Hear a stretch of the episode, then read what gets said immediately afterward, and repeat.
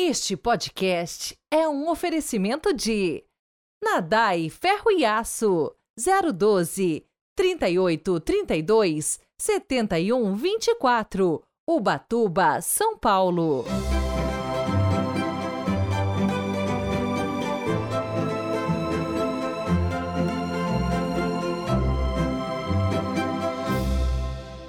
Sábado, 6 de janeiro de 2024. Estamos chegando para mais um podcast, trazendo a palavra de Deus até os seus ouvidos e ao nosso coração. Deixemos que a palavra de Deus seja a única voz que muda a nossa vida. Rezemos juntos.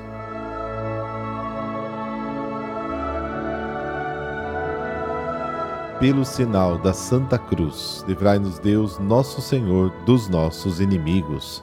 Ó Deus, seja a luz dos vossos fiéis e abrasai seus corações com o esplendor da vossa glória, para reconhecerem sempre o Salvador e a Ele aderirem totalmente. Amém.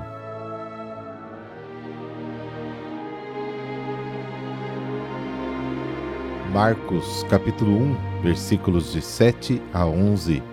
O Senhor esteja convosco, Ele está no meio de nós. Proclamação do Evangelho de Jesus Cristo segundo Marcos. Glória a vós, Senhor. Naquele tempo, João pregava, dizendo: Depois de mim virá alguém mais forte do que eu. Eu nem sou digno de me abaixar para desamarrar suas sandálias. Eu vos batizei com água, mas ele vos batizará com o Espírito Santo. Naqueles dias, Jesus veio de Nazaré da Galiléia e foi batizado por João no Rio Jordão. E logo ao sair da água, viu o céu se abrindo e o Espírito como pomba descer sobre ele. E do céu veio uma voz: Tu és o meu filho amado, em ti ponho o meu bem-querer. Palavra da salvação. Glória a vós, Senhor.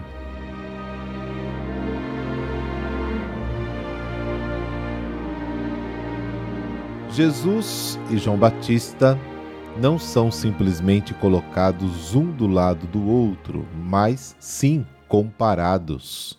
João declara que Jesus é mais forte que ele e se reconhece indigno de ser até o seu escravo. Também são comparados os seus respectivos batismos. João imerge os homens nas águas do Jordão. Jesus os imerge no Espírito de Deus. João Batista antecipa o anúncio de Cristo e prefigura sua vida, uma vida pobre e coerente até o martírio. Os judeus aguardavam um derramamento do Espírito para o fim dos tempos. Gálatas capítulo 3. Ligado a uma purificação através da água, Ezequiel capítulo 36, versículos de 25 a 26. Mas Jesus nos batiza no Espírito Santo, vida de Deus. O desejo abismal que Deus colocou no homem é ter desejo por ele. No batismo, ele o preenche com o dom de si mesmo. Os padres da igreja ensinavam: Deus sitet sitesi. Deus deseja ser desejado. A breve nota biográfica do versículo 9 evoca a plena humanidade do Messias e as suas origens humildes. Ninguém esperava um Messias vindo de uma aldeia obscura da Galileia, né, como a gente refletiu ontem. E a gente se lembra da exclamação de Natanael: Pode vir algo de bom de Nazaré? E ninguém esperava um Messias que fosse submetido a um batismo de penitência, mas é neste filho da Galileia que se torna presente a ação salvífica e definitiva de Deus para todos. Os céus que parecem separar hermeticamente a morada de Deus dos homens, rasgam-se e o poder de Deus invade Jesus de Nazaré. Assim, nele o céu e a terra, Deus e a humanidade estão reconciliados. Jesus sobe da água para encontrar o Espírito que desce até ele. O acontecimento recorda Isaías, capítulo 61. O Espírito do Senhor está sobre mim porque o Senhor me ungiu, enviou-me para levar a boa notícia aos pobres, para curar as feridas dos corações quebrantados, para proclamar a liberdade aos escravos, a libertação aos prisioneiros. A imagem do Espírito descendo em forma de pomba lembra a ternura amorosa do Pai, que se inclina sobre o seu filho amado como uma pomba se aproxima dos seus filhotes, esvoaçando. Você pode ver um episódio né, muito inspirador em Gênesis, capítulo 1, versículo 2, ou então capítulo 8, versículos de 8 a 12. O Espírito que interveio na primeira criação e no restabelecimento da humanidade depois do dilúvio intervém aqui para realizar a nova criação. No batismo de Jesus começa a história do mundo novo. Uma nova voz se sobrepõe à de João Batista no deserto. A voz agora é do céu, que reconhece e atesta Jesus. Ele é o Filho único de Deus. Salmo 2, versículo 7. Ele é o servo, Isaías 42, e a vítima que será sacrificada a Deus no monte, Gênesis 22. E as referências, essas que citei acima, são particularmente esclarecedoras. Jesus e a comunidade cristã primitiva, depois dele, gostavam de referir-se a essas grandes profecias para tirar delas a verdadeira imagem do Messias, servo amado por Deus e perseguido pelos homens, fiel ao Senhor e solidário com o seu povo, até ao ponto de, tomando sobre os ombros os pecados de todos e expiando-os, morrendo na cruz de onde ele reina. É nesta perspectiva que Jesus é proclamado meu filho amado. O batismo de Jesus olha, portanto, para a cruz. Em Marcos capítulo 10, versículos de 38 a 39, a morte de Jesus na cruz é chamada precisamente de batismo. E João declara: Depois de mim virá alguém mais forte do que eu. Jesus é o mais forte que esperamos, mas vem com a força de Deus que é amor e extrema fraqueza. O amor de fato despoja-se e dá-se tudo até se doar. Torna-se totalmente solidário conosco, torna-se servo dos seus irmãos. Como qualquer estranho, ele se alinha com os pecadores e é batizado. Este último da fila é o nosso Senhor e Salvador. Ninguém jamais teria pensado em um Deus assim. Esta solidariedade conosco irá levá-lo muito longe, ao ponto de sofrer a nossa morte conosco e por nós. O velho Adão se levantou para conquistar a igualdade com Deus e caiu na morte. O Filho de Deus se humilha até a morte e é ressuscitado para uma nova vida na glória. Jesus, o novo Adão, faz a escolha oposta do antigo. A contemplação de Jesus em sintonia com os pecadores corrige em nós a falsa imagem que temos de um Deus todo-poderoso, juiz terrível, e nos apresenta a força de um amor que se despoja de tudo e se torna servo, trazendo sobre si o mal do mundo. O encontro com ele acontece onde pensamos que ele está mais ausente, no nosso pecado, na nossa fraqueza. Se o seu poder nos criou, a sua impotência nos salvou. Nos criou com as suas mãos livres e trabalhadoras. Nos salvou com suas mãos pregadas na cruz, na atitude de máxima impotência e inatividade. O verdadeiro batismo de Jesus será a sua morte na cruz. Precisamente então, e não antes, o centurião, pela primeira vez na terra, proclamará a mesma palavra que o Pai faz ressoar no céu. Verdadeiramente, este homem era o Filho de Deus. Marcos capítulo 15. Aqui já está dada toda a estrutura do caminho de Jesus e do cristão, o caminho inverso ao de Adão. Filipenses capítulo 2. O caminho da humilhação que leva à exaltação. É a lógica de todo o evangelho, na verdade. O primeiro será o último, o servo de todos. Marcos capítulo 9. Jesus encontrará a morte entre dois criminosos, mas já neste início de sua vida pública, ele se alinha com os pecadores. Este é o lugar de Jesus, e este deve ser o lugar do cristão, no meio de todos, para salvar a todos.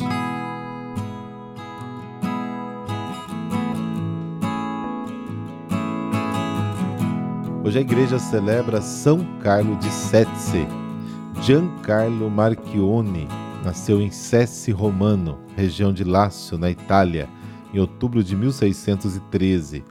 Sua avó materna lhe ensinou práticas devotas e outros valores religiosos na infância.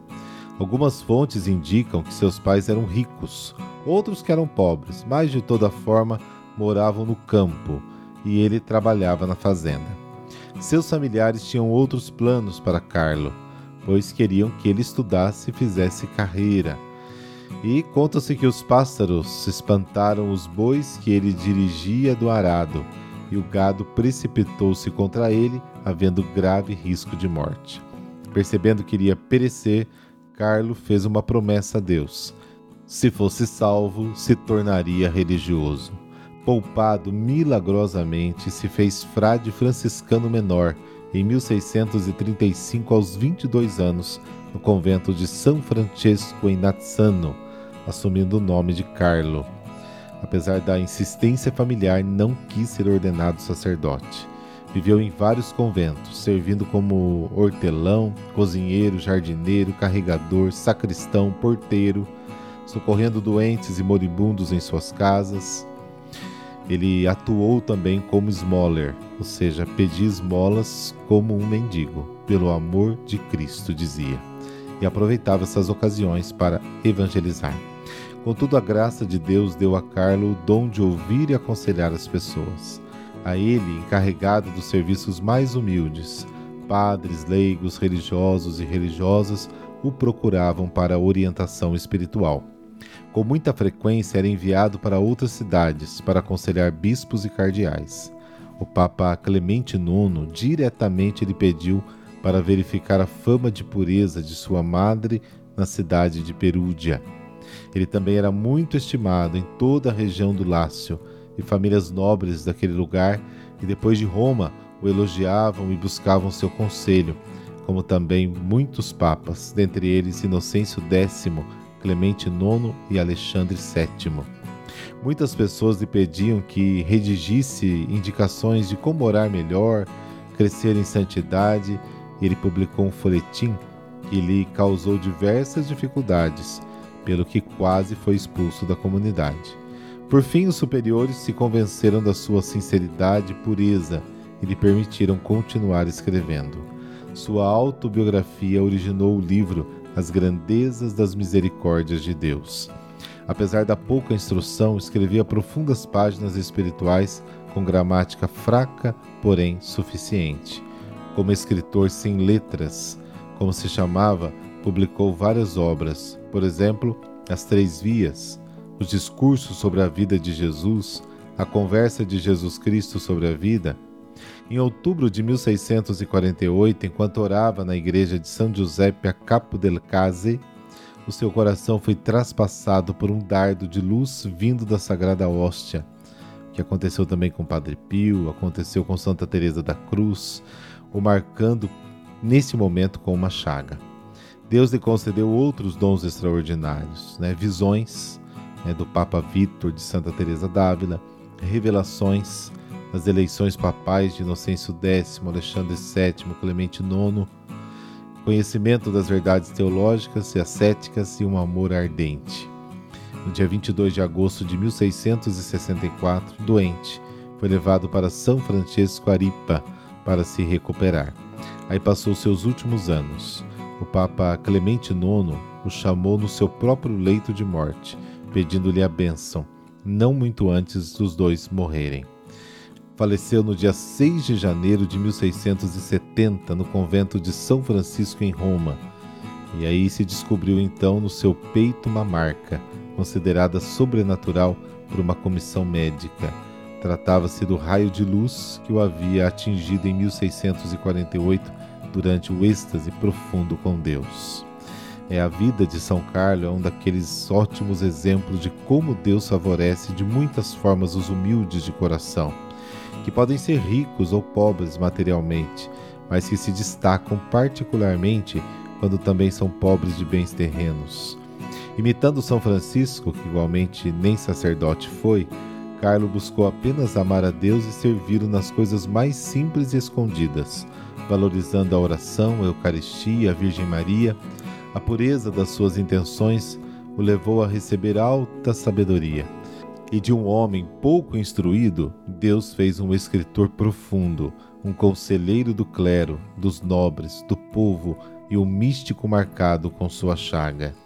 Senhor Deus Todo-Poderoso, por vossa infinita misericórdia e pela intercessão de São Carlos de Setze, Dai-nos a graça da verdadeira e salvadora humildade, para que nunca nos esqueçamos de que para vós seguir basta, e só importa o amor de caridade que serve ao próximo em qualquer atividade e circunstância. Amém.